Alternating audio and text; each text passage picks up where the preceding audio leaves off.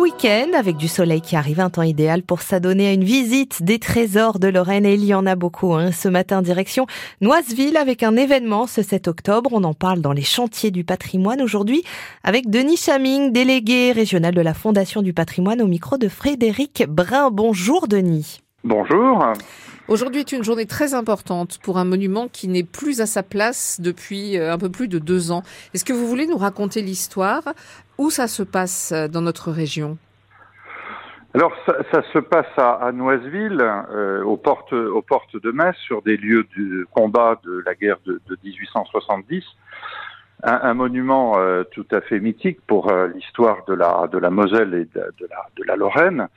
et effectivement, un événement assez dramatique puisque euh, sur ce monument du souvenir français de 1870, eh bien, en 2021, on a volé. Alors, quand je dis on, euh, évidemment, l'origine n'est absolument pas connue hein, de ce vol.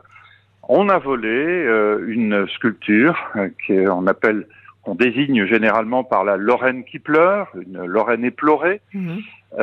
mais une, une statue en bronze de 500 kilos qui a été volé nuitamment euh, et euh, alors on pense que c'est soit euh, une commande, n'est-ce pas, d'un collectionneur. Ah oui, carrément, ouais.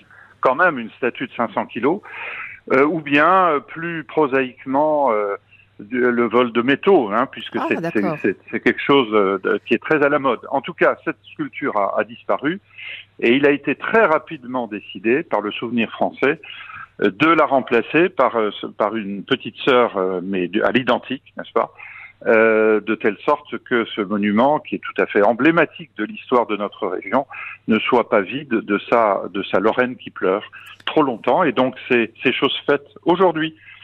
Euh, il sera inauguré aujourd'hui. Oui, parce que alors revenons juste sur ce, ce monument que tout le monde appelle la Lorraine qui pleure. Euh, il a été mis en place au début du XXe siècle, à la période où Noiseville était euh, sous l'occupation allemande. C'est alors c'est tout à fait extraordinaire. C'est extraordinaire, c'est ça. Parce les autorités allemandes en, en 1908, hein, euh, c'est inauguré. Euh, précisément le 4 octobre. Hein, nous sommes donc dans une date presque la même. Oui, oui. Les, les, autorités allemandes, euh, bon, euh, ont mis le temps avant de, de, d'accepter le, le, principe, n'est-ce pas, de l'érection d'un monument français mm -hmm. hein, à la mémoire des soldats français tombés en, pendant la guerre de 1870. Mais il faut se souvenir, en effet, nous étions allemands, nous étions annexés. Et les, la population était de nationalité allemande, nous étions euh, euh, annexés. Et donc, euh, ce qui est tout à fait extraordinaire, c'est que euh, cet événement, enfin l'inauguration, donnait lieu à un rassemblement de 100 000 personnes, dit-on, hein, énorme, euh, arrivaient un peu de partout, la population, vraiment euh, des gens venus de partout, des gens tout simples, mais aussi euh, des officiers français en grand uniforme, autorisés par les autorités allemandes à venir à Noiseville. Les, les couleurs françaises vont flotter pour la première fois depuis 1870 à, à, Noiseville, à Metz, n'est-ce ouais, pas, dans ouais. la région Messine. Euh, c'est un événement tout à fait considérable. Et j'allais dire pour les, pour les autorités allemandes, heureusement que ce monument arrive sur la fin de la période d'annexion, parce que ça aurait été absolument ingérable. Parce que ça a été évidemment le lieu de fixation, hein, un lieu de, de, de commémoration, un, un, lieu de vénération, euh, qui montre bien qu'après euh, 40 ans d'annexion, eh bien, les populations qui sont restées sur place restés d'une fabuleuse fidélité à la France et à la patrie.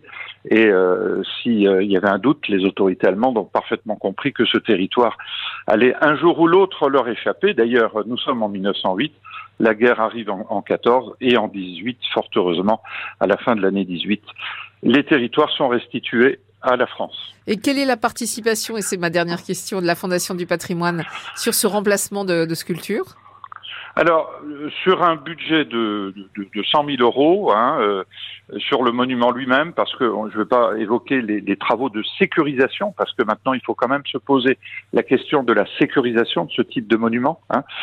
Euh, mais sur la sculpture elle-même, sur 100 000 euros de, travaux, la, la Fondation apporte une contribution d'environ 33 000 euros.